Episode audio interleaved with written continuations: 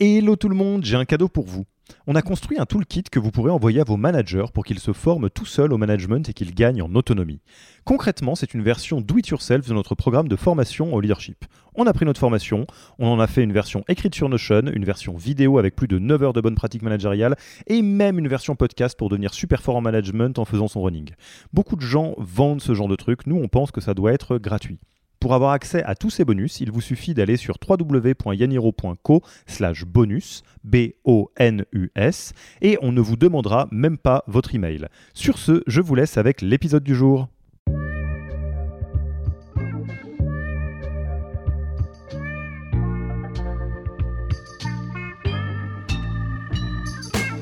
Bonjour et bienvenue dans le podcast du Human Factor. Je m'appelle Alexis Eve et tous les mercredis, je vais à la rencontre des plus belles startups pour construire avec vous la collection des meilleures pratiques RH de l'écosystème. On peut construire une entreprise qui grandit hyper vite, qui fait 30-40% de croissance par an, qui conquiert des marchés. Je disais tout à l'heure, on est une boîte européenne, on est dans, dans 4 pays. Ne vous embêtez pas à prendre des notes, on s'en occupe pour vous. Vous pouvez retrouver le meilleur de cet épisode et de tous les autres dans le Yaniro Wiki la bible des meilleures pratiques RH dans un Notion. Rémunération, recrutement, cooptation, tout y est. Pour découvrir le Yaniro Wiki, allez tout simplement sur www.yaniro.co/wiki et ajoutez la page en favori pour la voir sous la main quand vous en aurez besoin. Pour l'heure, je vous laisse avec l'invité d'aujourd'hui et vous souhaite une bonne écoute. Bonjour Mathieu, comment vas-tu? Très bien, merci. Très bien. Et toi? Eh ben, ça va très bien, très bien. Je suis très content euh, que tu aies accepté notre invitation sur le podcast du Human Factor de Yaniro. On avait eu l'occasion euh, de faire une chouette table ronde ensemble euh, il, y a, il y a quelques temps. mais bon, bah, sur le podcast, ça serait. Il était temps, il était temps, le boss de fin de la, la French Tech HR, je pense. donc, ça me fait très plaisir que tu sois là.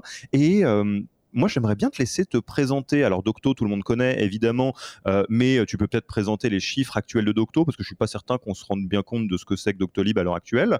Et euh, en, deux, minutes, peut-être ton parcours, parce que tu as fait plein de trucs chouettes euh, avant d'être chez Docto. Ok, ben, je commence par moi rapidement, comme ça on pourra clore ce chapitre et après on parlera de, de Doctolib. Donc, moi, j'ai 36 ans, j'ai deux enfants. ça fait 7 ans que je suis chez Doctolib, quasiment jour pour jour. Ça fait 7 ans j'ai commencé en début octobre 2016. Euh, Ça fait un moment déjà. Euh, avant de rejoindre Docto, j'ai une formation euh, classique école de commerce. Ensuite, j'ai commencé à travailler dans la, dans la banque d'investissement, dans une banque qui s'appelle Rothschild. ce qui n'est pas un parcours classique quand on fait des RH, mais c'est par là que j'ai commencé. J'ai fait ça pendant 3-4 ans. très bonne école, j'ai appris plein de trucs. Et après, j'ai voulu apprendre des choses différentes, donc j'ai décidé de. C'est là que j'ai décidé de m'orienter vers le vers les startups. Euh, et j'ai d'abord pris un rôle de euh, direction générale dans une startup euh, de la food tech qui s'appelait Take It Easy, que certains connaissent peut-être. j'ai travaillé là-bas pendant deux ans et demi, un truc comme ça. Et après, j'ai rejoint Docto, en 2016, d'abord sur un job de stratégie développement international pendant deux ans, et ensuite, depuis presque cinq ans, sur mon rôle actuel, qui est le rôle de Chief People Officer. Top. Et, Docto, à l'heure où on se parle, euh, donc euh, en 2023, fin 2023, ça, ressemble à quoi? Donc Docto, on est 2800 collaborateurs. On est présent dans quatre pays, euh, chronologiquement en France, en Allemagne, en Italie et aux Pays-Bas. on a la même mission depuis, on a les mêmes missions depuis le début en fait. On a deux missions, on va dire. La première, c'est d'améliorer le, quotidien des soignants en leur proposant des technologies, des services pour leur faire gagner du temps, leur faire gagner plus d'argent, leur permettre de mieux soigner leurs patients. Ça, c'est la première mission. Deuxième mission, c'est d'améliorer la santé des gens. Et donc là, c'est avec des services simples qui leur permettent d'accéder aux soins, de mieux gérer leur santé. Donc ça, c'est des missions depuis 10 euh, ans. Doctolib, ça a 10 ans aujourd'hui. Ça a été fondé en 2013 par quatre entrepreneurs. Euh, donc 10 ans, euh, les deux missions que je viens de décrire, 2800 collaborateurs aujourd'hui dans quatre pays. On a plusieurs centaines de milliers de professionnels de santé qui sont nos clients. Nos clients, c'est les médecins, c'est les professionnels de santé. Et euh, on a un peu plus de 70 millions, près de 80 millions de gens qui ont un compte sur Doctolib. Et euh, vous vous en doutez, au moment où on prépare l'épisode avec Mathieu, euh, donc euh, que, je t'appelle amicalement le boss de fin de la French Tech HR, on essaye de trouver un bon sujet. Donc on a réfléchi, on aurait pu prendre des sujets super micro, mais bon, ça aurait été un tout petit peu, je trouve, dommage de passer une heure avec Mathieu à discuter de comment vous avez trouvé les job titles de, des différents collaborateurs, collaboratrices de Docto. Et en fait, le, le, sujet, moi, qui m'est venu et qui est venu dans la discussion naturellement, qui, est peut-être un peu plus ouvert que d'habitude. Il est très simple pour moi. C'est euh, on peut considérer assez facilement que Doctolib est euh, le, le, au, devant de ce que la France fait en termes de start-up, scale-up, de la tech, euh, licorne, etc. Euh, on peut considérer effectivement que dans le podcast qui est le nôtre, euh, donc où on va s'intéresser aux pratiques people, donc Mathieu est, la personne qui a, sinon le plus d'avance, en tout cas, qui a pu voir un film qui s'est déroulé sur les sept dernières années, et donc tu as vu beaucoup, beaucoup, beaucoup de choses, et je sais que Doctolib est la référence française sur pas mal de pratiques, et en tout cas, moi, c'est ce que je, je, je constate à l'heure actuelle. Du coup, un sujet qui est vachement intéressant, c'est bah, c'est quoi les objectifs d'après? On vise quels objectifs quand on est au top de la ligue française, euh, sachant que euh, on pourrait euh, faire un raccourci simple en se disant bon bah c'est facile, on va faire comme la ligue américaine, mais peut-être juste pour introduire là-dessus, Mathieu, quand on en a parlé assez vite, tu as, évacué le sujet en disant c'est trop simple et probablement pas adapté de se dire on va faire un blitz scaling comme les Américains. Quoi. Tu peux m'en dire deux mots? Ouais ouais, c'est effectivement, c'est vrai que moi ce qui m'a convaincu de de, venir chez Doctolib, c'était pas euh, c'est pas le monde de la santé parce que euh, je n'avais pas d'acquaintance spécifique avec ce, ce secteur-là. Euh, c'était pas nécessairement non plus la promesse de d'avoir tu vois croissance très rapide, etc. Je savais qu'il allait avoir de la croissance, mais j'avais déjà connu un contexte de très forte croissance avec la food tech qui était un peu le truc à la mode. il y a quelques années. Donc j'avais déjà vu ça. Moi, ce qui m'a convaincu de rejoindre Doctolib, c'est en fait ce, cette espèce de projet ultra long terme d'avoir de l'impact sur dans la vie de millions de personnes en fait. Et ça, j'ai eu beaucoup de mal à le trouver euh, dans euh, dans d'autres boîtes en France à l'époque. Euh, et c'est ça qui m'a convaincu. Et je trouve que c'est ça qui est fort chez Docto, c'est que effectivement, on a eu l'opportunité de grandir extrêmement vite sur les dernières années. On a voilà, on a fait des choses incroyables avec Covid, avec les levées de fonds, etc. Mais on, essaie vraiment d'inscrire l'entreprise dans un sur le long terme. Et donc en fait, le modèle qu'on essaye de, de, de d'émuler ou de créer. C'est vrai que c'est pas le même modèle que euh, les boîtes américaines qui sont, euh, euh, comme tu disais, un peu blitzkrieg, genre, tu vois, move fast and break things. C'est pas exactement ce que nous on veut créer. On, on, pense qu'il y a un modèle français, européen, qui se rapproche beaucoup plus que de ce que nous, de ce qu'on a envie de faire, qui est plutôt de se dire, on peut faire d'innovation, mais aussi avoir une approche humaine, locale, engagée. On peut faire d'innovation sans être disruptif pour un secteur, mais en apportant de la valeur à tout le monde. Et en fait, c'est vraiment comme ça qu'on a pensé euh, la, euh, qu'on pense les dix prochaines années de Doctolib. Et en fait, c'est un peu ça notre challenge. C'est comment on arrive à s'inscrire dans le temps en étant très innovant, très attractif pour les talents, pour euh, plein de choses, pour les levées de fonds, et en même temps avoir une approche ultra long terme, humaine, locale, engagée. Et comment t'embarques tes collaborateurs dans ce truc-là, et comment t'en fais du coup un outil fort d'attraction, de rétention, qui te permet euh, bah, de rivaliser avec euh, les toutes petites startups euh, qui offrent des choses qu'on peut pas offrir, ou alors les énormes boîtes américaines qui, pareil, offrent des trucs qu'on peut pas offrir. Donc si, j'étais un peu taquin, je dirais que euh, il y a, peut-être un an ou deux, euh, on a eu plein de séries sur euh, les, les success stories de startups américaines, mais que quand on regarde respectivement donc Uber, WeWork et Terranos, qui sont les trois séries qui sont sorties quasiment en même temps, c'est pas forcément souhaitable d'un point de vue humain ou moral ou quoi que ce soit.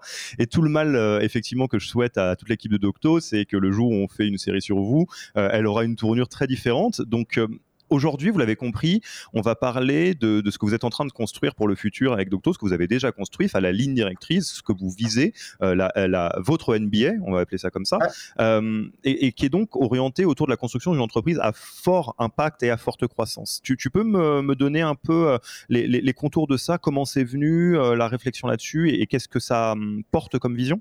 Ouais.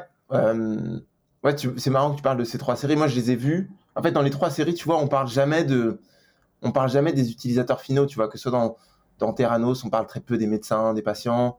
Dans WeWork, euh, on parle très peu des utilisateurs de, WeWork. Et, pareil dans Uber, tu vois, on voit jamais les, voit jamais les chauffeurs, etc. Et moi, je pense que si un jour il y a, si un jour il y a un truc sur Docto, déjà je pense que ce sera pas une série, ce sera un documentaire. Et, euh, je pense qu'on verra beaucoup plus les praticiens et les patients. Euh, et c'est un peu ça qui a la clé. Tu vois, au cœur du truc, c'est quand les fondateurs, Stanislas, que j'appellerai peut-être Stan dans, l'épisode parce que c'est son diminutif, mais Stan ou les autres cofondateurs, quand ils ont monté Docto, en fait, le premier truc qu'ils ont fait, c'est qu'ils ont passé des semaines et des semaines dans des cabinets de médecins, en fait, avant même de d'incorporer la boîte et de faire des pitch decks, etc. Ils ont passé du temps, des journées entières euh, à bosser en tant qu'assistants médicaux, en fait.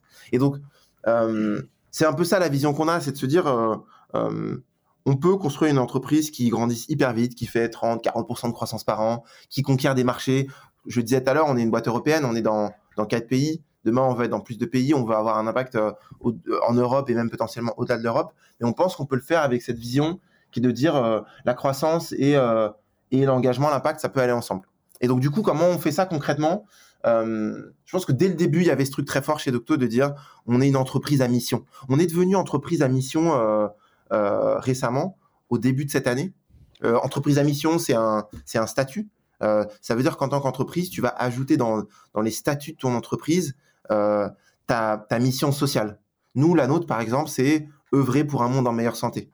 Et donc, du coup, dans les statuts de l'entreprise, euh, on, a, on a ancré ça. Ça veut dire que tout au long de la vie de Doctolib, euh, il faudra qu'on contribue euh, à faire un monde en meilleure santé. On le fait pas seul, hein. il y a les médecins, il y a, plein d'autres gens, mais on veut, on veut œuvrer collectivement pour ça. et donc du coup, concrètement, comment tu le fais? Ben, tu le, tu l'ancres dans ton ADN, tu l'ancres en l'occurrence nous dans nos statuts, et t'en fais un truc du quotidien pour tous les collaborateurs. Donc on pourra en parler un peu après, mais il y a des documents qui sont un peu fondateurs chez nous qu'on partage à toutes les sauces et euh, on est un peu, euh, on se répète énormément en interne pour que tout le monde puisse euh, intégrer ces docs. Et nous, ça fait partie de, de comment on construit, comment on construit l'impact vraiment en mode natif chez Doctolib. Alors, on va évidemment euh, commencer par, par, le commencement, à savoir la notion de mission, notamment parce que c'est quelque chose auquel euh, euh, n'importe quelle entreprise, start-up, scale-up peut se raccrocher. Parce qu'en fait, c'est une excellente pratique de se poser la question de c'est quoi votre raison d'être, pourquoi vous êtes là, vers quoi vous œuvrez, c'est quoi la vision, la North Star, etc. Et, je voudrais juste faire une petite parenthèse sur quelque chose où moi, je suis très, très, très sensible à ce que tu viens de dire sur quelque chose de très simple, qui est que dans la mesure du succès, par facilité, on va utiliser de la donnée chiffrée et de la donnée chiffrée est souvent relative à du monétaire parce que c'est facile. On va dire, vous êtes valorisé X, vous avez levé tant, euh, euh, et même il y a, une pratique que je trouve très très chouette euh, actuelle qui est le building public.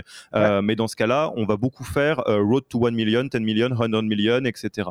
Et il y a une toute petite partie qui m'embête là-dedans, c'est que quand on revient sur le fonctionnement des entreprises, certes la, la, valeur monétaire est au cœur du jeu parce que il y a des vici derrière, parce qu'à un moment donné il y a des salaires à payer. Ok, il n'y a pas de problème, c'est pas ça. L'argent n'est pas l'argent n'est pas tabou.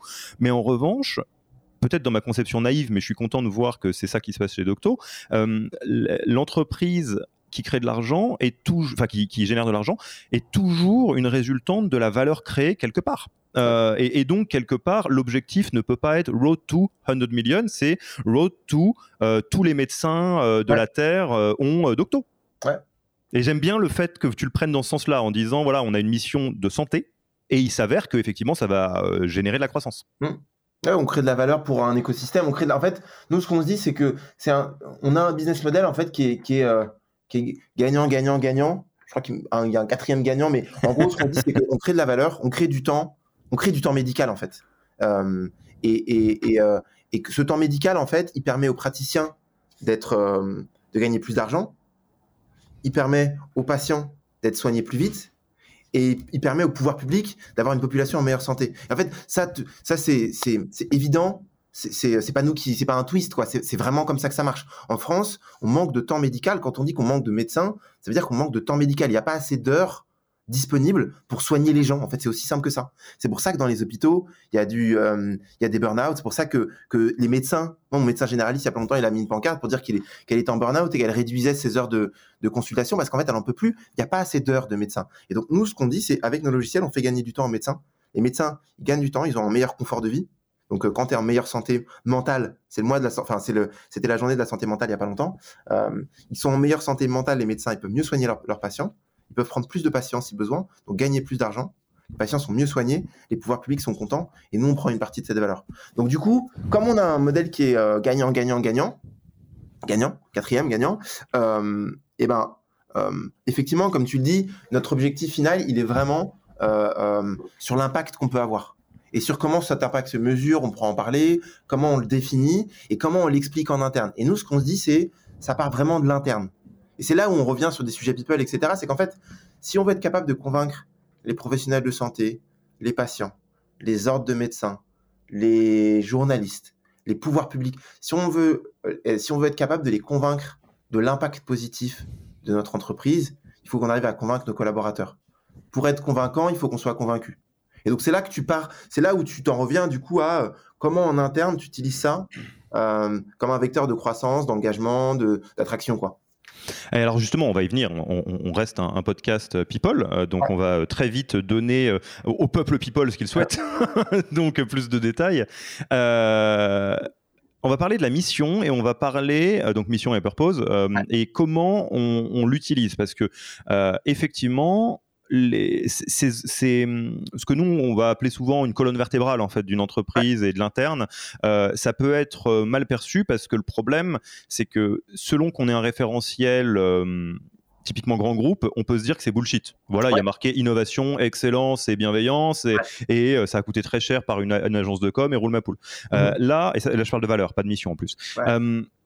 Est-ce que tu peux juste me faire très rapidement comment on définit l'émission de Docto et comment ça évolue avec le temps Parce que si vous l'avez défini quand vous étiez quatre, euh, bon bah après euh, quand vous êtes euh, plusieurs milliers, évidemment ça change. Et surtout, j'aimerais que tu, puisses me partager un peu plus sur ces fameux documents qui permettent d'infuser ça en interne et surtout c'est quoi les rituels qui vont autour pour s'assurer que c'est des vrais guidelines et pas des mots écrits dans le sable et dans les statuts de la société quoi. Ouais.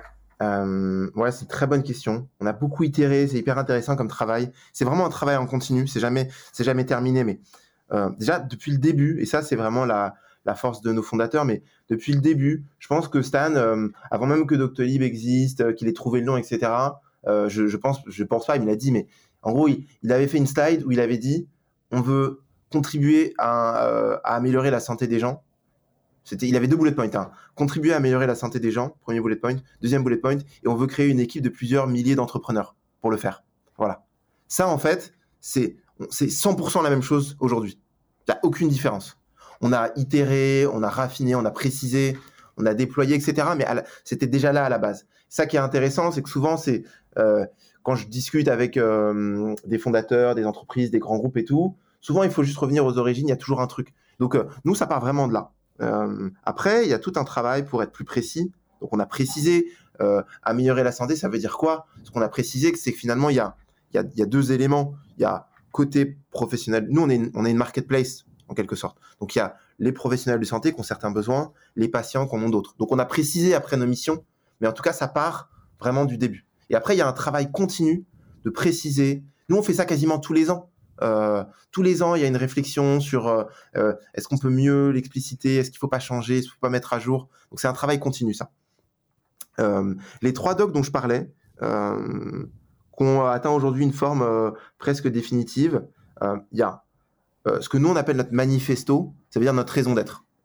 je, je les nomme et puis après je les décrirai un peu plus. Mais donc le manifesto, c'est là où on met la raison d'être. C'est vraiment qu'est-ce qu'on veut faire en tant qu'entreprise? Quel est notre but? Quelles sont nos missions? C'est un doc de deux pages, je pense, un maximum. ça, c'est le manifesto. Le deuxième document qui est très important, c'est ce qu'on appelle le playbook. C'est là où on met vraiment comment on opère en tant qu'entreprise, quelles sont les qualités qu'on veut voir euh, chez nos collaborateurs, euh, comment en tant qu'employé Doctolib, tu peux euh, tu peux avoir une, carrière incroyable au sein de l'entreprise. Troisième document, c'est la vision produit. Et en fait, ces trois documents, ils se répondent. la vision produit, en fait, c'est une déclinaison produit de ce qu'on a envie de la valeur qu'on a envie de créer pour nos usagers, professionnels de santé et patients. Euh, hmm. Ces trois docs-là, c'est vraiment des docs fondateurs. Je considère que c'est les plus importants. Euh, on, anime beaucoup de choses autour de ça dont on pourra parler. Et pour moi, ils doivent se répondre. Et c'est un peu le socle.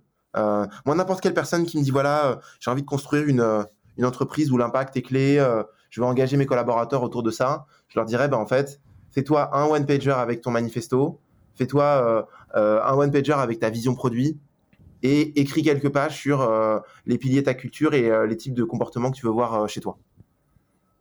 Alors, évidemment euh, hyper fan de cette approche. Euh, c'est une approche qui fonctionne bien, mais ce que, ce que j'aime bien quand tu parles dans le choix de mots même, euh, manifesto, c'est plus que mission ou raison d'être, c'est un, un, un, cri vers le monde. C'est mmh. voilà, on va faire ça. et après, juste que vous le sachiez, etc.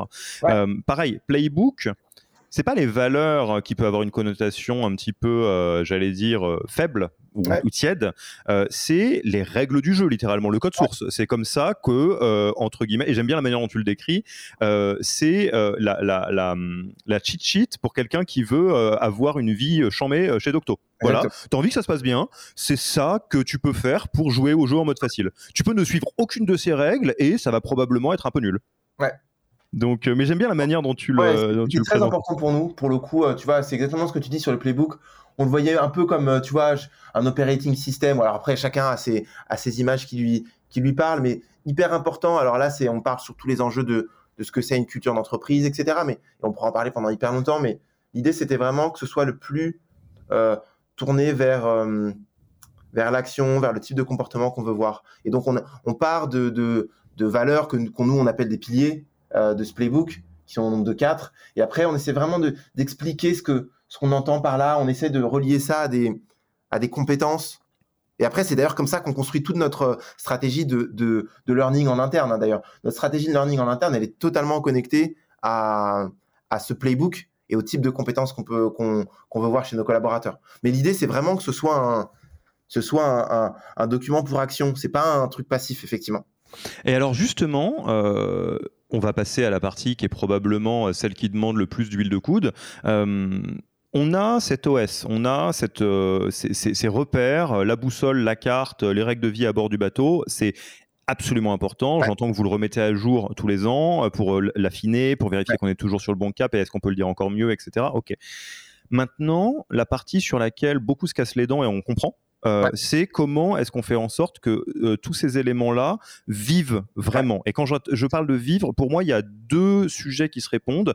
Il y a euh, comment on s'assure que tout ce qui est fait dans la boîte corresponde à cet OS, parce qu'on peut se dire, ok, j'ai fait cet OS, il fonctionne très bien, et après je construis un, un process de recrutement ou une grille de REM selon les bonnes pratiques et ça roule. Sauf qu'en fait, il faut faire le pont, parce que si elle est déconnectée de, de qui on est, ça marche pas. Donc comment on fait ça? Comment on s'assure que ça fonctionne? Et peut-être qu'est-ce que tu as essayé qui marche pas et qu'est-ce qui a qu'est-ce que vous avez mis en place qui marche euh, Et de l'autre côté, comment on fait en sorte que tout le monde dans la boîte euh, connaisse euh, ces règles du jeu et ces, repères, y adhère et aussi peut-être qu'on puisse détecter le moment où on est juste désaligné parce que ça arrive. On peut faire un entretien de recrutement. Moi, je trouve que Docto, c'est une boîte qui est formidable. J'essaye d'être recruté chez vous.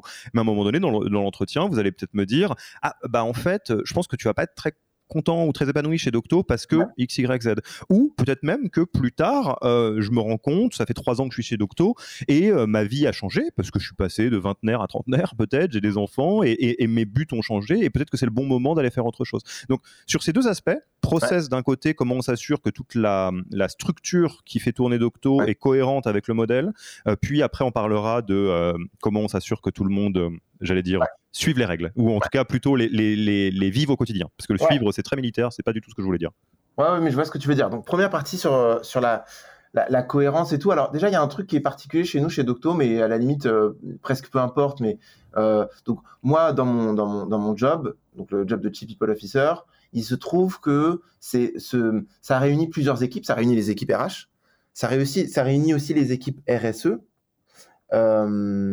et les équipes communication et marque.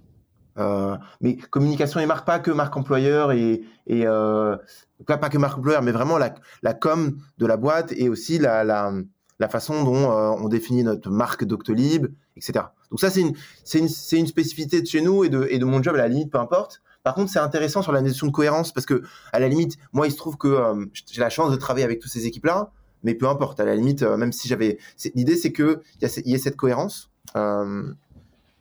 Et cette cohérence, elle doit se retrouver en interne, clairement, c'était le sens de ta question, mais j'ajouterais aussi en externe. Je trouve que quand j'observe des boîtes euh, des boîtes plus grosses que nous. Je vois, je vois deux types de boîtes. Je vois des boîtes qui clairement, où tu as clairement l'impression qu'il euh, y a une très forte couche de communication externe sur euh, la raison d'être, la mission, l'impact, etc. Mais c'est très déconnecté de ce que vivent les gens en interne et je trouve que ça sent. Ça sent, ça, euh, ça peut. Alors, il y a des gens qui appellent ça c'est du, du, washing, peu importe. Moi, je suis pas là pour, pour name and shame. Les boîtes font comme elles peuvent, comme elles peuvent, hein, mais, mais des fois, ça se voit, je trouve, qu'il y a une sorte de déconnexion. Euh, Peut-être que c'est parce que j'ai ce job-là aujourd'hui, j'arrive à le voir plus souvent, mais il y a des fois où je trouve que c'est vraiment hyper obvious. Et je trouve que ça, c'est dommage. À l'inverse, il y a des boîtes qui sont pareilles, euh, des boîtes plus vieilles que nous, où je trouve qu'il y a une énorme cohérence. Je trouve typiquement une boîte comme Decathlon, ils sont très forts là-dessus. Je trouve ça se voit, ça se sent. Et j'ai pas de. On a quelques, on a quelques anciens Decathlon qui sont chez nous et vice versa. Euh, souvent, c'est des boîtes où il y a d'ailleurs ce genre de boîte. Souvent, c'est des boîtes où euh, on recrute beaucoup de gens de ce genre de boîte et il y a des gens chez nous qui vont dans ce genre de boîte. Mais je trouve qu'il y a une forme de cohérence. Ça, ça sent un peu les histoires que tu entends en interne et en externe, elles se ressemblent quoi. Ça, je trouve que c'est c'est euh, bon signe de, cette cohérence dont tu parlais, tu vois. et donc du coup, bon, ça c'est comment tu, c'est les signes extérieurs de cette cohérence. Et maintenant, une fois que tu tu, soulèves le capot, comment tu fais ça?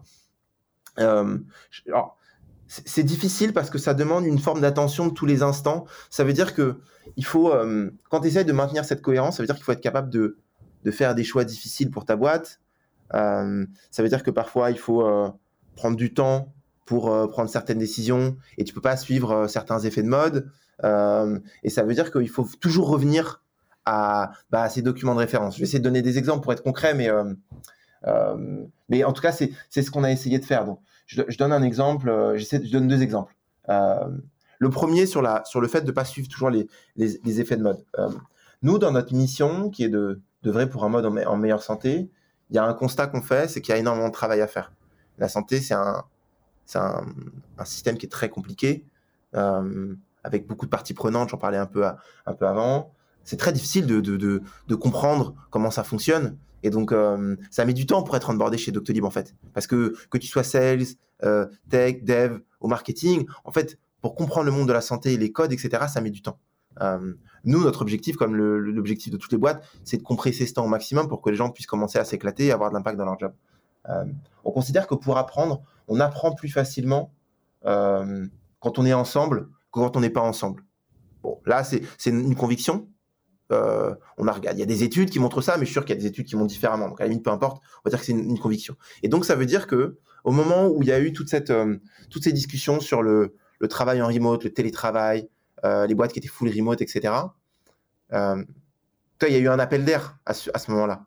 Nous, en tant que boîte, on, on, veut être attractif, on veut être moderne, on veut, être, voilà, tu t'en parlais tout à l'heure, on, on, veut être une boîte qui est un peu modèle dans la French Tech, etc. en tout cas, disons qu'il y a cette tension-là. Donc la question, c'est est-ce qu'on y va à fond pour continuer à être à l'avant-garde et pas euh, se laisser déborder par des boîtes plus petites qui, qui vont à fond? Nous, pour le coup, on n'y est pas allé à fond sur ce topic-là, parce qu'en fait, on s'est dit, dans notre playbook, dans notre manifesto, il y a des choses qui vont à l'encontre de ça, en fait. Il y a des choses qui vont à l'encontre de cette mode, euh, où bien sûr, il y a du positif. Bien sûr, la flexibilité, c'est intéressant. Bien sûr, pour des gens qui habitent loin, qui ont des enfants, qui, qui, ont des, qui sont aidants, ça veut dire qu'ils ont des gens à la maison qui doivent aider. Bien sûr que la flexibilité, c'est important. Mais euh, si on regarde notre playbook, si on regarde notre manifesto, on peut pas aller trop vite sur ce truc-là. Et donc, on n'a pas été, euh, été avant-gardiste sur ce sujet-là. Pourquoi? Parce qu'en fait, c'était pas cohérent avec, avec ce qu'on avait dans, nos, dans notre ADN. Et donc, la cohérence, c'est ça aussi. C'est euh, ben, dans des grandes décisions de boîte, parfois aller à l'encontre de, de, tu vois, de la facilité ou de la mode, quoi, ou des tendances, tu vois, de la dernière tendance, quoi. Ouais, c'est hyper intéressant parce que c'est un, c'est la puissance de documents fondateurs comme ça, euh, au sens où je vois très bien la situation dans laquelle euh, vous vous posez une question, voilà, le, le, remote, on le prend comment? Parce qu'on s'était pas tant posé la question que ça avant le Covid, comme tout le monde, et là maintenant on est obligé de se la poser. Mais c'est valable pour tout. Vous pourriez vous poser la question pour, euh, je sais pas, la semaine de 4 jours, Welcome le fait, on le fait, on le fait pas. Bon, euh, telle, euh, telle pratique RH, on la fait, on la fait pas. Et plutôt que de vous poser la question, j'allais dire, un petit peu tout seul dans votre tête ou dans vos têtes, vous revenez à bon bah qui on est en fait? Et, vous dire bon bah du coup face à qui on est, qu'est-ce que ça nous donne comme euh, comme marge de manœuvre? Et là, ce que je comprends dans le remote, c'est que la réponse c'était on va évidemment étudier la question pour toutes les raisons que tu as dit, la flexibilité, etc. Maintenant, on a une conviction profonde euh, qu'on grandit mieux ensemble. Du coup, on, y, on, va y aller doucement parce que sinon, on va juste move fast, break things, comme on parlait euh, sur le modèle américain. Exactement. Et ça, on peut pas. Et donc, c'est, c'est, moi, je trouve que cette cohérence, elle se retrouve surtout dans des grandes décisions. On parlera après, euh, dans la deuxième partie de ta question, sur comment tu infuses ce truc, comment tu le, tu le, tu vois, tu, le communiques en interne et puis et en externe. Mais à la base, cette cohérence-là, c'est surtout dans des grandes décisions. Je vais en donner une autre, mais euh, pendant très longtemps, donc on avait dans notre playbook euh, et, d'ailleurs même dans notre manifesto la notion de, ok, c'est encore une fois, c'est tellement difficile ce qu'on veut faire la santé que pour réussir chez Docto, il faut avoir cette espèce, ce mindset d'entrepreneur. Nous, pour nous, un entrepreneur, c'est quelqu'un, euh, et là, c'est notre playbook, hein, c'est les attributs de notre playbook, mais c'est quelqu'un qui est euh, ultra focus sur l'utilisateur final, qui pense que en termes de valeur, de valeur créée, d'impact, etc. Hein. c'est quelqu'un qui est capable de travailler en équipe et qui, et qui met beaucoup de bienveillance dans son travail au quotidien avec, avec les équipes. Euh, c'est quelqu'un qui est humble et qui est capable d'apprendre un peu tout le temps. Je me rappelle Stan, il y a très longtemps, il disait tout le temps, si tu veux être un entrepreneur, tu as juste à apprendre trois petits trucs par jour. Et si tu es dans ce mindset-là, c'est bon, tu vois. Euh, ça, c'est le. Et, euh, et, le dernier point, c'est quelqu'un qui est dans l'action, qui, qui dès qu'il y a, dès qu'il a un problème, voit une, voit une solution derrière. Ça, c'est nous notre définition d'un entrepreneur. Et on veut que tout le monde soit entrepreneur parce que ce qu'on fait, c'est très dur. Donc, on a besoin d'entrepreneurs. et on, on, le met, on l'a mis au tout début. Et en fait, pendant très longtemps, on disait voilà, tout le monde est entrepreneur, tout le monde est CEO de son truc et tout. Mais il y avait une forme de tension parce que, euh, bah, en fait, même en interne, tu vois, tu parlais tout à l'heure de. Euh, parfois, il y a des désalignements, etc. Là, il y avait un problème de cohérence parce que les gens nous disaient oui, mais vous dites ça, vous dites qu'on doit être CEO et tout, mais on n'est pas. Enfin, le CEO, pas vrai. on n'est pas actionnaire, tu vois, c'est pas vrai. Et en fait, ça, ça nous, c'était un vrai challenge. Et je me rappelle, pour le coup, et ça, c'était, je pense, c'est un, un, peu le job du fondateur et, et, le couple fondateur. Euh, J'interromps l'épisode une petite seconde pour vous rappeler que si vous voulez envoyer à vos managers la version Do It Yourself de notre formation en management, il vous suffit d'aller sur www.yaniro.co slash bonus B-O-N-U-S. Sur ce lien, vous trouverez gratuitement toute notre formation en version vidéo, podcast et la boîte à outils du management Notion qui était jusqu'alors réservée aux managers conformés. On n'aime pas vendre des secrets, on préfère vous les offrir et parier que vous bosserez avec nous si vous voulez les implémenter plus vite. Sur ce, retour à l'épisode. Euh, des RH bien sur ces sujets-là, ou mettons comité de direction pour élargir un peu le truc. Quand tu as cette cohérence-là, il faut essayer de la prendre et la regarder en face. Et nous, on s'est dit, bah, en fait, c'est vrai. En fait, on dit ce truc-là, mais en fait, c'est pas vraiment vrai, quoi. Et le risque, c'est de continuer à dire un truc qui est pas vrai. Et c'est là où tu, perds ta cohérence, et c'est là où ça devient que de la com, tu vois. Euh, sur ces sujets-là, tu peux pas faire. La com, c'est incroyable et c'est trop bien, mais sur ces sujets-là, ça suffit pas. Et donc, on s'est dit, bah, ok, bah, il faut qu'on fasse un truc. Et donc, c'est là où on s'est dit, bah, euh, il faut que, tout le monde soit actionnaire de Doctolib, en fait. Si on veut que les gens se, comportent comme des, owners, des propriétaires, bah, il faut que tout le monde soit actionnaire. Et si tout le monde est actionnaire, bah là, déjà, on peut se parler un tout petit peu différemment. On peut euh, donner les chiffres à tout le monde. On peut euh, faire euh, un, investor talk, comme on en a un dans quelques, dans quelques semaines, avec 3000 personnes. Les fonds d'investissement, les business angels du tout début et 100% de nos employés. Parler rentabilité, croissance, challenge, opportunité, etc. Et là, du coup, tu remets de la cohérence dans le truc. Donc, c'est encore une fois une grosse décision d'entreprise. Euh, et c'est comme ça que tu crées de la cohérence. Euh, et c'est ce qu'on essaie de faire. Et, ça, pareil, euh, c'est un, élément qui est fondamental. Donc, on l'a bien compris. Je, vais simplifier le modèle parce qu'au quotidien, c'est évidemment plus chaotique que ça. mais en tout cas, la, la logique sous-jacente me semble formidablement euh, clair. Euh, c'est toujours pareil. C'est en gros, euh, si on a ces documents j'allais dire, fondateurs hein, qui nous disent qui on est, où est-ce qu'on va et, c'est quoi un peu le playbook qu'on se donne, bah, on se pose la question sur absolument tout. bon, bah, notre process de recrutement, il doit être comme ci plutôt comme ça, la grille de REM, elle doit être comme ci plutôt comme, comme ça. Et tu as utilisé un, élément, enfin là, l'exemple que tu donnes sur l'actionnariat de Docto est excellent parce que je pense que en tout cas dans ce que j'ai vu euh, dans, différentes entreprises, euh, pas que françaises d'ailleurs, euh, faut pas avoir peur de l'itération. C'est-à-dire qu'à partir du moment où qui vous êtes, c'est très clair, il y aura des moments où on va pointer une incohérence en disant Attends, mais vous dites que vous, on est tous CEO, mais on n'est pas actionnaire. Fair enough, on en parle. Ouais. Et c'est pas grave. On peut pas réussir tout du premier coup. Hein. Exactement, exactement. Pour moi, cette cohérence-là, c'est que dans l'itération, c'est que dans la discussion. Et, en fait, souvent, ce que je dis quand, par exemple, on accueille les, nouveaux arrivants, on a notre Doctolib académique et notre programme d'onboarding, euh, je leur dis, en fait, nous, on n'est pas une boîte parfaite et on ne le sera jamais. Et donc, en fait, c'est c'est pas notre objectif, c'est pas ce qu'on vous propose. Nous, ce qu'on vous propose, c'est une boîte avec des points saillants qui sont forts, dont on va parler. C'est dans notre culture, c'est dans notre vision de produit, dans, comment on mesure notre impact, comment on définit nos, missions. Par contre, ce qu'on va essayer de faire, by the way, on va essayer de le faire ensemble, parce que vous êtes actionnaire de la boîte maintenant, c'est essayer de construire la meilleure version de nous-mêmes, en fait. Et c'est très différent, en fait. C'est pas, si tu essaies de faire une boîte parfaite, tu, sautes sur la semaine de 4 jours, tu sautes sur la transparence des salaires, tu sautes sur le full remote. Tous ces trucs-là sont top. Mais parfois, c'est pas dans l'ADN de la boîte. Donc, en fait, il faut pas le faire. Nous, ce qu'on essaye de faire, c'est d'être la meilleure version de nous-mêmes euh, et d'essayer de s'améliorer, d'être de, plus en plus cohérent, en fait. Et, j'adore le mot de cohérence que tu emploies parce que euh, c'est évidemment. Euh, alors, deux choses c'est un truc redoutable pour euh, soulever le, washing, donc euh, vernis, hein, qui soit conscient ou inconscient. Parce que des fois, c'est inconscient. Mais typiquement, tu es une boîte où, tu penses dur comme fer que tu es entreprise à impact, mais tu sais, nous, on fait pas ça pour le pognon, on fait ça pour l'impact, etc. Ok, bah, fais la démarche pour être Bicorp et donne 1% de, du CA à une association. Alors oui, non, parce que tu comprends. Bon, bah, c'est que c'était pas important pour toi, ou pas vraiment important. Euh, et peut-être que tu le découvres que maintenant, peut-être que, tu, que nous, on le découvre que maintenant. Mais en tout cas, ça va forcer la, la, cohérence, ça, c'est sûr. Et, c'est quelque chose que je trouve euh, assez intéressant euh, de, de se forcer quand on monte une entreprise à comprendre qu'est-ce qu'on veut faire, qui on est, et à essayer de faire quelque chose de cohérent, parce que de toute façon, même si on était un peu cynique, je pense que c'est le genre de truc qui te pète dans les naseaux plus tard. Hein. Ouais, je pense en tout cas que ça revient toujours à un moment, euh, surtout quand tu, quand tu grandis, quel que soit le stade d'une boîte. Souvent, j'en parle aussi avec des boîtes qui sont plus grosses, des boîtes qui sont en transformation, par exemple. Et on parle de ces sujets-là. Elles disent, oui, mais vous, vous êtes, euh, voilà, vous avez une très forte croissance, donc c'est facile, etc. Et je dis, mais en fait, cette discussion-là qu'on a de cohérence, selon moi, elle est pertinente dans, dans, dans, tout, dans tout moment de transformation. La transformation, ça peut être euh, très forte croissance, ok on recrute plein de gens, il faut fédérer tout le monde, il faut, faut créer une culture managériale, il faut ci, il faut ça, il faut prendre plein de décisions.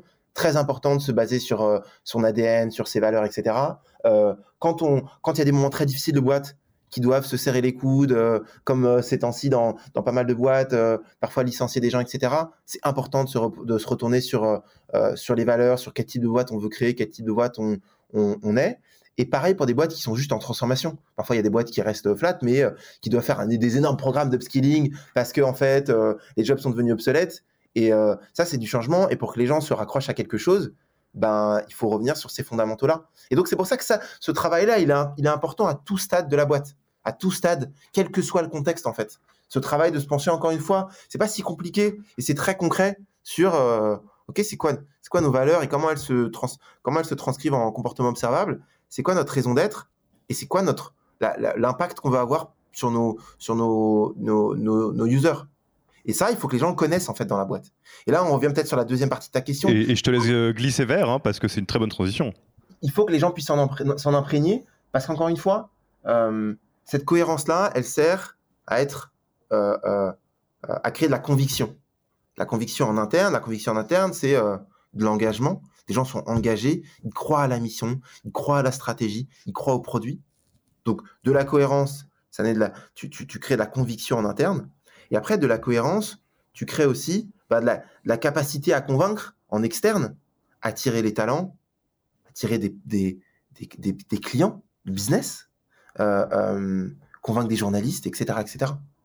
Et donc, euh, tu vois, nous, Doctolib, on n'est pas très très bon. Jusque-là, on n'a pas été. On est une boîte, souvent, on reproche un peu à Docto, tu vois, d'être. Euh, euh, tu vois, d'être un peu. Euh, on, on, communique pas tant que ça, alors plus maintenant, mais tu vois, les gens savent pas trop ce qui se passe, comment, comment ça marche, mais parce qu'on est tellement focus sur tout ce qu'on a à faire, etc., qu'on, voilà, pendant très longtemps, on n'a pas pris suffisamment de temps pour déployer ce, ce qu'on fait, pourquoi, comment on le fait, etc. Maintenant, beaucoup plus, tu vois. Maintenant, tu vas sur notre page LinkedIn, tu vois beaucoup plus de, de stories sur nos collaborateurs, nos utilisateurs. Pendant très longtemps, on a été très euh, on a beaucoup travaillé sur notre capacité de conviction en interne, un peu moins sur euh, notre capacité à convaincre en externe. Là, on est en train de changer ça. Mais euh, donc, important de créer de la conviction en interne. Pour moi, ça commence dans l'interne, et donc ça va commencer dans la capacité des fondateurs, des DRH, des comités de direction à convaincre et à en interne, et donc juste à expliquer aux gens c'est quoi la vision, c'est quoi, le, c'est quoi le produit et c'est quoi la culture.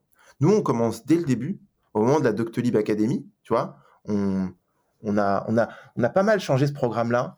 Euh, y a, tu veux en euh, parler en deux minutes Parce que je suis pas certain que tout le monde le connaisse. Bah, la Doctolib Academy, en fait, c'est notre programme d'onboarding qui dure euh, une semaine il existe. Là, on a fait. donc, c'est pour accueillir tous les nouveaux arrivants. Nous, on accueille.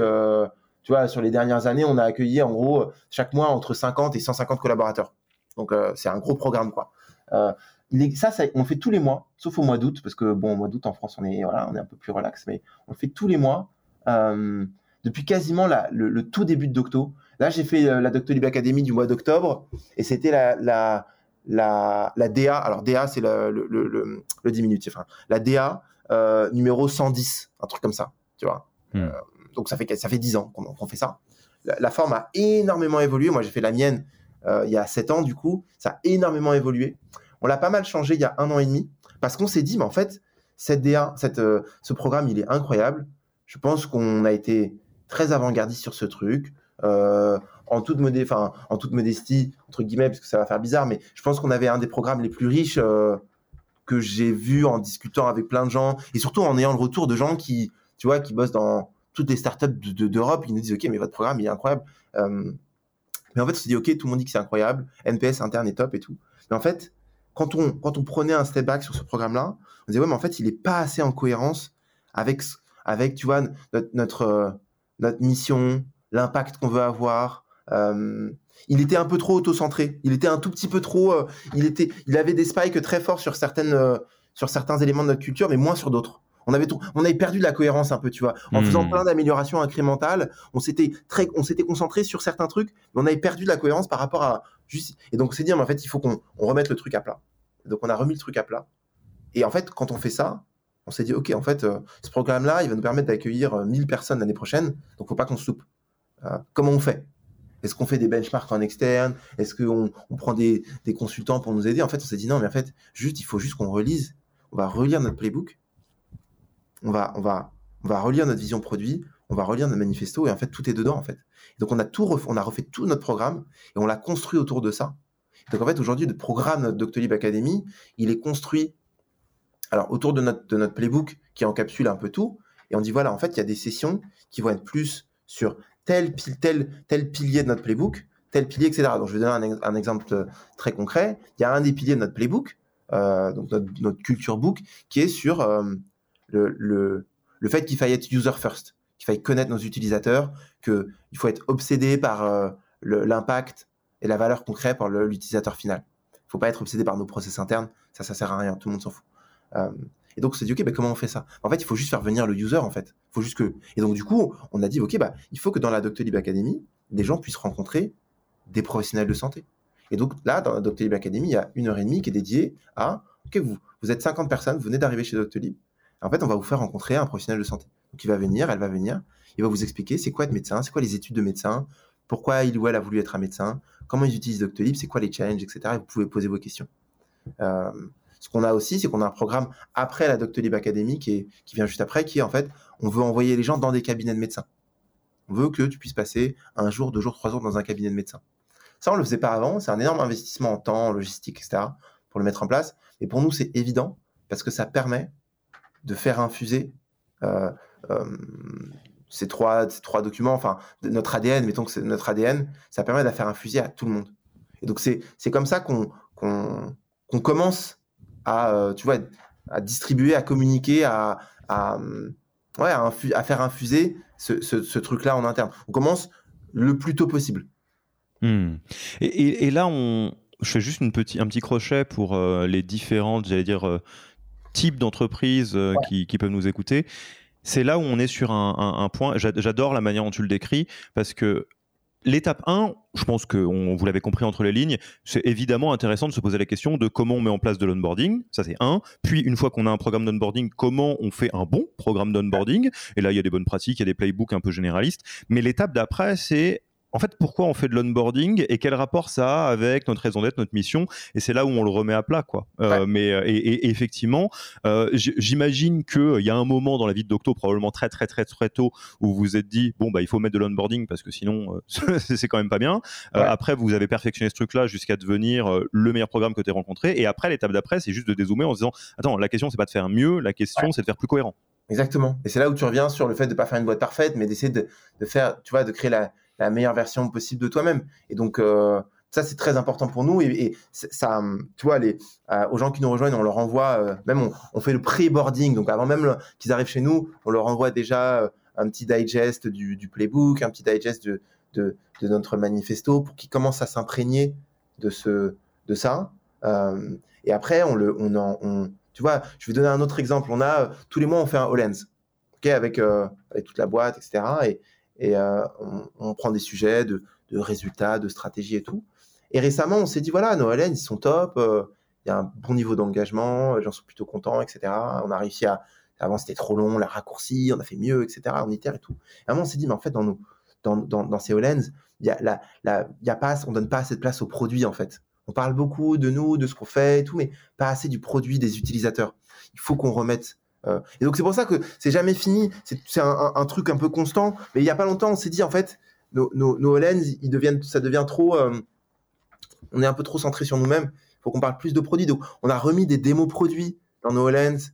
Euh, on a remis des vidéos sur, euh, sur nos utilisateurs. Voilà, on essaye de, on, essaye de, toujours regarder tout ce qu'on fait à l'aune de ça pour permettre à tout le monde euh, bah, de s'en imprégner. Et après, chacun va être, tu vois, sensible à certains trucs, mais c'est important d'avoir cette, de se dire que tu as énormément d'occasions de, de, euh, de, faire imprégner ces, ces, ces éléments-là. Et nous, on essaie de, bah, d'en, louper aucune sur, euh, dans nos programmes de formation, dans nos communications internes. Pareil, là, on, on, travaille sur notre stratégie de com interne. Comment on fait pour qu'il y ait moins de noise en interne, pour aider les gens à simplifier leur quotidien? Et on se dit, voilà, en fait, il faut qu'on, faut qu'on communique moins, mais qu'on soit extrêmement focus. Et focus sur quoi? Bah, On reprend notre culture book, on reprend notre manifesto, et on se dit, en fait, c'est sur ça qu'il faut qu'on se concentre. Donc voilà, c'est cet effort de tous les, tous les instants qu'on essaye de faire et sur lesquels on essaye de, de qu'on essaie de mesurer aussi. On a des façons de mesurer, tu vois, l'alignement avec euh, nos valeurs, la, la, compréhension de notre stratégie et tout. Ça, c'est des trucs qu'on mesure aussi en interne, qui nous disent, OK, est-ce qu'on va dans la bonne direction, oui ou non, tu vois. Bah, c'est ce que j'allais te dire en fait. Il y a, il y a une partie, pareil, j'aime bien la, la, la, simplicité, la simplicité pardon, actionnable euh, que, que ça peut avoir dans à peu près n'importe quel type de boîte. C'est-à-dire que si je devais simplifier, et tu m'arrêtes si tu penses que c'est euh, à côté de la plaque ou trop simple, euh, une entreprise a des, des, des, process ou des chantiers ou des sujets RH, recrutement, onboarding, grid REM, euh, politique diversité inclusion, etc. tout un tas de trucs. et entre guillemets, c'est jamais une mauvaise idée quand on va prendre des positions par rapport à quelque chose, de se dire qu'est-ce que dit euh, les documents fondateurs? Et c'est ce qui fait que, euh, bah, au moment de, de, de, parler de rémunération, euh, vous vous dites, ok, tous entrepreneurs, donc, ben, enfin, actionnariat pour tout le monde, ça paraît logique. et, et, ça, on peut le refaire encore et encore et encore. Ma question pour faire un peu la, le 360, c'est est-ce qu'il y a des, des, des, choses, étant un tout petit peu effleuré, je pense, le, la pointe de l'iceberg avec la mesure, qui ne sont pas uniquement euh, colorer des process internes euh, qui existent déjà à, l'aune de nos valeurs, notre culture, notre mission, notre purpose, mais qui sont des choses supplémentaires. Euh, tu parlais de la mesure, et c'est peut-être pas quelque chose que vous feriez si on n'était pas focus sur ces sujets d'impact. Euh, est-ce que tu peux reprendre la question, pardon, parce que je Oui, bien sûr, pas de souci. Euh, il y a une partie de comment euh, on infuse cette, ces éléments au quotidien qui va trouver sa réponse dans il y a des choses que vous faites déjà. Il s'agit juste d'utiliser ces véhicules pour le, faire en sorte qu'ils permettent d'infuser la culture. On, a parlé de l'onboarding et de la REM, par exemple, enfin, ou plutôt de l'actionnariat. Est-ce qu'il y a des choses qui vont plus loin que ça, au sens où c'est des ajouts? C'est des choses qu'on ne ferait pas et qu'on va faire. Euh, est-ce que vous avez euh, des gens qui sont euh, responsables de diffuser la mission en interne et qui sont donc des nouveaux process ou des nouveaux véhicules? Là, Et là, tu as commencé à parler de la mesure. je pense pas qu'on mesure l'impact si on s'intéresse pas à l'impact. Donc c'est quelque chose de plus. Donc c'est ces choses-là qui m'intéressent. Ok, je comprends. Donc ouais, effectivement, sur la mesure, c'est intéressant. déjà, c'est un premier point. Nous, on a un, on a un outil pour mesurer pour mesurer ce, ce l'engagement en interne. Et l'engagement, il, se, il va se décline sur plusieurs axes. Et donc, il y a, y, a, y a, des axes qui sont liés directement à. Euh, euh, c'est des questions du type euh, est-ce que tu crois euh, en la stratégie long terme de, l'entreprise? Euh, Est-ce que tu trouves que les valeurs de l'entreprise sont cohérentes avec ce que tu vois dans ton day-to-day -day? Tout ça, c'est des choses qu'on mesure euh, et, sur lesquels on a aussi des verbatims qui nous permettent aussi tu vois de pointer ces espèces d'incohérences qui encore une fois seront toujours là il y aura toujours des incohérences il y aura toujours de la de la tension c'est normal euh, c'est là aussi que tu fais des choix c'est là qu'il y a de l'énergie donc c'est normal donc il y a, cette mesure-là qui, est importante, intéressante. c'est un peu le vieil adage, mais pour améliorer un truc, il faut commencer par le mesurer. Donc ça, ça c'est fondamental. J'en parlais un peu tout à l'heure sur cette notion de cohérence. Peut y avoir des choix organisationnels qui sont, qui sont faits. Nous, le choix organisationnel qu'on a fait, et je pense qu'il est pertinent dans notre contexte parce qu'on veut faire de l'impact un, un, truc très fort, c'est que ce qu'on raconte à l'intérieur et à l'extérieur soit ultra aligné. Nous, on, dit un peu, euh, on donne un peu, on appelle ça la, la vision inside out. Hmm. Ça veut dire qu'en fait, quand quelqu'un va sur notre page LinkedIn et voit des trucs, des vidéos de collaborateurs ou des trucs et tout, quand cette personne-là vient en interne, elle doit voir la même chose et elle verra la même chose et vice versa. Et donc cette vision un peu inside out, se dire qu'en fait ce que tu ce que tu, communiques en externe, c'est la même chose que ce que tu communiques en interne et vice versa. Euh, euh, au-delà de faire gagner du temps, ça, ça, c'est quelque chose que, que, nous on développe de plus en plus et qui est lié avec cette volonté d'impact, de, construire ce modèle de croissance long terme, innovation d'un côté, et en même temps engagement, euh, le côté humain qui, qui, sont les deux jambes de ce qu'on a envie de faire. Donc ça, c'est un deuxième truc, c'est les choix organisationnels qu'on fait. J'en parlais un peu tout à l'heure sur le choix organisationnel que nous, on a fait. D'autres choix qu'on a fait, je vais donner un exemple. un autre exemple, on a décidé de, de donner aux gens, en fait, plusieurs jours par an euh, où en fait ils vont être payés, mais ils vont pouvoir. Euh, on bosse avec une plateforme qui s'appelle Vendredi. Euh, ils vont hmm. pouvoir en fait faire du, du, du, travail avec des associations, type mécénat de compétences ou autre. Donc donner du temps à des associations. ils vont être payés, payés par Docto, mais ils vont pouvoir donner, du temps à des associations. On, a mis en place ça. Ça, ça existe dans pas mal de boîtes. ça existe moins dans les boîtes de notre taille déjà, et nous, en fait, on a décidé de réduire le champ des possibles pour que, en fait, ce soit euh, pour travailler avec des associations qui soient sur des enjeux de santé.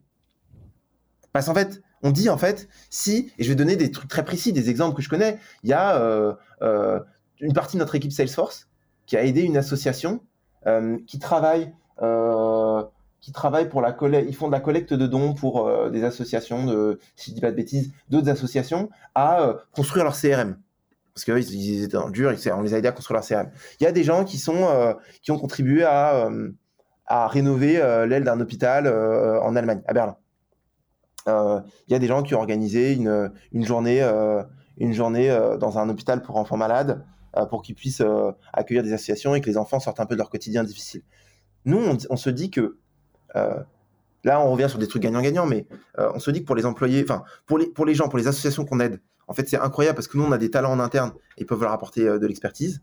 On se dit que pour nos talents en interne, ça va les rapprocher de notre mission, ça va les, les, mettre encore plus proches de notre manifesto, de œuvrer pour un monde en meilleure santé. Si tu contribues à, à, rénover l'aile d'un hôpital à Berlin, bah ouais, t'œuvres pour un monde en meilleure santé en fait. Euh, et, accessoirement, ça va euh, potentiellement rendre nos collaborateurs meilleurs et leur permettre d'avoir juste d'être plus performants aussi. Tu vois, euh, tu peux faire ça individuellement ou en équipe. Si tu fais ça en équipe, tu, crées de la performance collective aussi. Parce que tu crées, de la, de la, tu crées des, souvenirs en commun dans une équipe, etc. etc. Donc ça, c'est, c'est, c'est un truc qui, pour nous a été, tu vois, au début on s'est dit ok, alors attends le ROI parce que ça coûte cher si tout le monde le prend, hein, c'est un tant de millions d'euros. Bon, on s'est dit en fait, ok, c'est, enfin, c'est pas le bon chemin. Si on est persuadé que euh, ça va permettre euh, tout ce que je disais avant, alors faisons-le. Voilà, donc c'est, ce type de truc que tu fais euh, que tu fais pas si euh, tu n'essaies pas de mettre l'impact au cœur de ta stratégie de croissance en fait. Et, donc, en fait, on y revient. Là, c'est juste des, nouvelles actions qu'on peut faire. Euh, on pourrait parler de, votre label Bicorp. On pourrait parler de, là, effectivement, vendredi, comment on, donne du temps aux, collaborateurs, collaboratrices pour qu'ils puissent œuvrer, mais on re-rentre dans le cadre de la, de la raison d'être, de dire voilà, nous, on croit à la santé, donc on va, on, va plutôt mettre le focus là-dessus je vais, poser une question très naïve. Est-ce que au final, le gros du boulot, il, euh, se joue là? Parce que euh, quand on, euh, quand on parle de ces sujets qui sont complexes, tu vois, typiquement la, la, la, le running gag le plus classique dans à peu près n'importe quelle entreprise, à plus forte raison si elle n'est pas trop grosse, c'est les sujets vision culture où il y a les, les, salariés qui ont l'impression de dire ouais on n'a pas de vision, on n'a pas de vision, on la comprend pas, et les, les, fondateurs qui disent mais j'ai l'impression de leur dire toute la journée. Donc c'est pas pour rien qu'on parle de conduite du changement, etc. Et, et, donc ce que j'ai l'impression en t'entendant, c'est que entre guillemets la manière d'éviter cette ornière là, c'est juste de se poser la question systématiquement sur tout pour que tout ait la couleur de ce qu'on est, pour que qui on est soit très cohérent. J'adore l'exemple que tu utilises de, de Decat, euh, qui était passé chez nous euh, aussi, euh, où effectivement, Decat, quand tu vas dans un magasin Decat, quand tu parles à des gens qui bossent chez Decat et quand tu vois leur prise de position, dans ta tête, tu fais Ouais, c'est logique tout ça en fait. Tout ça, ça, ça, va ensemble et on pourrait presque le dire. Je pourrais presque le dire dans l'autre sens, c'est-à-dire Uber, on voit le documentaire et on voit la manière, le ton qui est utilisé en branding dans leur pub, on fait tout ça, ça a l'air d'être Uber, c'est un peu bourrin, et ça, ça se cache pas derrière son petit doigt. Et, et, donc, est-ce que quelque part, je vais pas dire on fait fausse route en, en, réfléchissant au process de conduite du changement, les comités, les machins, les trucs, euh, et euh, entre guillemets, euh, la clé c'est la cohérence, mais de le remettre sur l'établi encore et encore quoi. Ouais, c'est ça. Tu vois, souvent, il y avait beaucoup de discussions sur, sur le sens au travail, tu vois, et c'est normal avec Covid, tu vois, il y a, y a, beaucoup de gens qui se posent la question, mais en fait, à quoi ça sert et tout.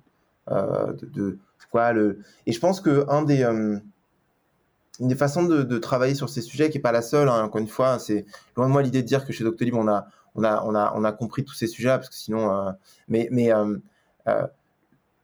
cette question de, sens et de, pour moi, elle est vraiment liée à, à, travailler dans cette cohérence-là, en fait. pour moi, on, permet de donner du sens au travail quand, quand on s'assure que ben, les décisions d'entreprise sont, sont prises euh, avec cohérence, que, euh, que la façon dont on communique, c'est cohérent. C'est vraiment ça. Et c'est un travail de, c'est un travail continu. C'est pas du tout, euh, et c'est pas facile non plus.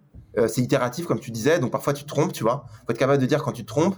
Faut être capable d'avoir cette espèce de dialogue aussi avec ses, avec ce collaborateur pour, pour créer les conditions du dialogue aussi, pour que ce soit, tu vois, pour que ce soit pour que tu puisses avancer. Donc, c'est plein de questions qui se posent comme ça. Pour moi, ces questions de sens au travail, de d'engagement des collaborateurs, elles sont, elle, elle est vraiment là. C'est-à-dire que euh, moi, quand j'en parle euh, autour de moi ou quand on m'en parle, souvent on dit voilà, oui, les, les, collaborateurs maintenant, ils font du quiet quitting, etc. Et tout, mais bon, ça, ça peut être un, sujet intéressant, mais pour moi, c'est la responsabilité de l'entreprise de se, de, de, vraiment de challenger la, la, la cohérence de l'histoire qu'on raconte. Euh, et l'histoire que tu racontes, euh, une fois, tu dois, tu dois être capable de raconter une belle histoire à tes employés, euh, en externe. et voilà, et ça se travaille, quoi, ça s'améliore. Donc pour moi, c'est vraiment ce, ce truc-là. ça peut paraître très théorique, mais en fait, moi, je pense qu'il y a une ou deux décisions par semaine que je prends en me disant, et donc qui sont forcément tactiques, hein, parce que je prends pas une, une ou deux décisions ultra stratégiques par semaine. Hein. Il y en a au moins une ou deux décisions que je prends avec mes équipes euh, où je me dis, OK, en fait, qu'est-ce qu'on veut, quel type de boîte on veut être, qu'est-ce que nous dit notre playbook, etc. Et, peut-être dernier point là-dessus bah, qui m'intéresse parce que tu, l'as un tout petit peu brossé euh, plus tôt. Euh, c'est quoi vos garde-fous là-dessus? Parce que globalement, alors je vais utiliser une terminologie simple plus les, les, euh, les, entreprises, les entrepreneurs grandissent et, commencent à avoir du succès, plus les euh, shiny objects ou les tentations euh, de dévier de la trajectoire sont grandes. Et les opportunités qu'on va t'ouvrir sont de plus en plus grandes, c'est juste comme ça. Et donc, effectivement, je, peux imaginer qu'il suffit que la, semaine de 4 jours buzz pour que tu reçoives 100 messages en disant, bon, bah, on l'a fait, on l'a fait pas, etc. Le remote, bon, bah, c'est quoi la position de Docto là-dessus? Et, et, tout est un peu comme ça. Et, et on va pas se leurrer, c'est super facile de, se faire side-tracker euh, de sa mission euh, et ça demande une énergie qui est folle. Euh, l'autre exemple que tu as donné que je trouve très juste, c'est vous réfléchissez à la nouvelle Docto Academy et la première question, c'est vous dites Ah la vache, c'est chiant, c'est long, c'est cher en termes de ROI. Et ça, c'est vrai. D'un point de vue logistique, c'est évidemment probablement un cauchemar, mais c'est très facile de se dire Attends, mais là, on décide par quel prisme? On décide ROI ou on décide mission? Et vous décidez de décider mission. Euh, c'est quoi les garde-fous? Parce que euh, typiquement, on, a parlé de Bicorp plus tôt, euh, c'est une certification qui agit comme un garde-fou tel quel. C'est-à-dire tu peux dire j'ai envie d'avoir de l'impact et d'être clean niveau RSE l'assertif te permet de dire, t'as pas à réfléchir, on pose les garde-fous. Là, tu en as donné un autre qui est pas que de l'assertif. Tu avais parlé des collaborateurs qui agissent comme régulateurs, régulatrices du système en tant que tel. Tu en as d'autres? Ouais, ouais, alors, euh, tu vois, typiquement, nous, on n'est pas encore Bicorp, mais on travaille dessus, mais oui, c'en est un, effectivement, sur un certain nombre de sujets. Je pense que le meilleur garde-fou, c'est soi-même, et c'est dans quelle position tu es, en fait. Nous, dans notre, encore une fois, dans notre, culture, il y a ce côté de dire, euh, il faut qu'on s'améliore, il faut s'améliorer. Pour s'améliorer, il faut être suffisamment humble, il faut être suffisamment à l'écoute. Et donc, en fait, ça veut dire quoi? Ça veut dire qu'il faut être à l'écoute des collaborateurs et à l'écoute de, tes clients. Et mais c'est pas une écoute, euh, tu vois, naïve ou c'est ni une écoute naïve en mode tout ce qu'on demande ou celui qui crie plus fort aura raison. Et à l'inverse, c'est pas une écoute, une écoute superficielle en mode oui, euh, on écoute les collaborateurs, on fait une grande enquête pour nos employés tous les ans et, nanana. C'est ni l'un ni l'autre. C'est une écoute qui est active en fait, pour le coup. Euh, euh, ce qui est très difficile hein, d'écouter activement quand tu quand alors toi tu sais le faire parce que tu, tu fais des podcasts qui sont très bien mais mais c'est difficile de faire de l'écoute active parce que quand tu écoutes souvent tu as envie de répondre tout de suite tu coupes la parole etc donc c'est hyper difficile c'est pareil finalement euh, hier, je faisais une formation pour nos managers et on parlait de ça, de la difficulté de l'écoute active. Tu as ton collaborateur qui te parle, essaye de ne pas ne pas interagir, de ne pas couper la parole pendant cinq minutes, c'est un calvaire. Et surtout de ne pas penser déjà à ce que tu vas lui dire. C'est hyper dur. Et en fait, à l'échelle d'une boîte, c'est un peu pareil. C'est comment tu fais de l'écoute active de tes collaborateurs, de, de, tes, de, tes, de tes utilisateurs. Et c'est comme ça que tu peux un peu créer des garde-fous. Je vais donner deux exemples pour être très concret, en interne et en externe. Je vais commencer par l'externe. Euh, écoutez les, nos usagers. Bon, c'est simple. Aujourd'hui, tout le monde fait des NPS, enquête de satisfaction, etc. Donc ça, c'est hyper important. Euh, et, l'écoute active de tes utilisateurs, c'est en fait se dire, euh, en fait, ok, tu, peux croire que tes process en interne sont ultra pertinents. Tu peux croire que tu es une machine de guerre, d'opération. Mais en fait, si ton utilisateur te dit que il, il, comprend pas pourquoi il y a trois personnes différentes de Doctolib qui l'ont appelé pour l'onboarder et résoudre son problème, en fait, il faut changer. Nous, on sait pourquoi on avait découpé la force de vente comme ça, tac, tac. C'est quoi le best in class? C'est quoi comment les boîtes américaines font? Comment nous, on a envie de faire et tout? OK, machine euh, commerciale incroyable et, et euh, voilà, très bien. Mais après, si nos utilisateurs nous disent oui, mais en fait, nous, mais le problème, c'est qu'on a trois ou quatre interlocuteurs et c'est trop. Bon, bah, il faut qu'on retourne sur le tableau et qu'on travaille. Euh, donc ça, c'est un garde-fou. Hmm. C'est écouter activement. on pourrait écouter et dire non, mais ils savent pas, nous on sait mieux, ou on pourrait se dire pourrait se dire aussi, on entend, mais c'est plus rentable pour nous de découper comme on l'a découpé, et donc, merci, mais non merci. Et là, ça voudrait dire que. Et, si, et si tu fais ça et que dans ton manifesto, tu as un truc très fort sur les utilisateurs, là, tu n'es plus en cohérence, tu vois. Parce qu'en hmm. fait, tu, privilégies la rentabilité versus euh, la satisfaction au long terme. Nous, on pense que la satisfaction au long terme de nos utilisateurs va être plus rentable économiquement. Donc, euh, on, on, fait différemment. En interne, on fait pareil, on écoute, activement. On ne prend pas tous les sujets. On a eu beaucoup de conversations, des conversations difficiles sur le télétravail. On avait une position qui était la nôtre. Certains collaborateurs n'étaient pas d'accord. Discussion compliquée.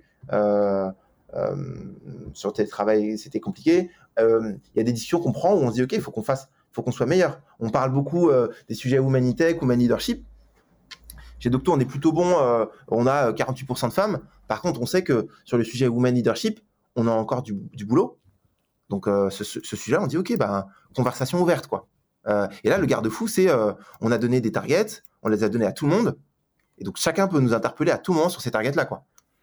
on a le building public quasiment, on a commit, on y va quoi.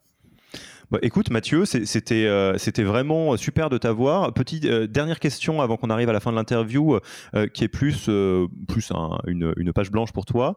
Il y a, donc beaucoup de personnes qui sont tes homologues, RH de la French Tech qui vont t'écouter, des founders aussi.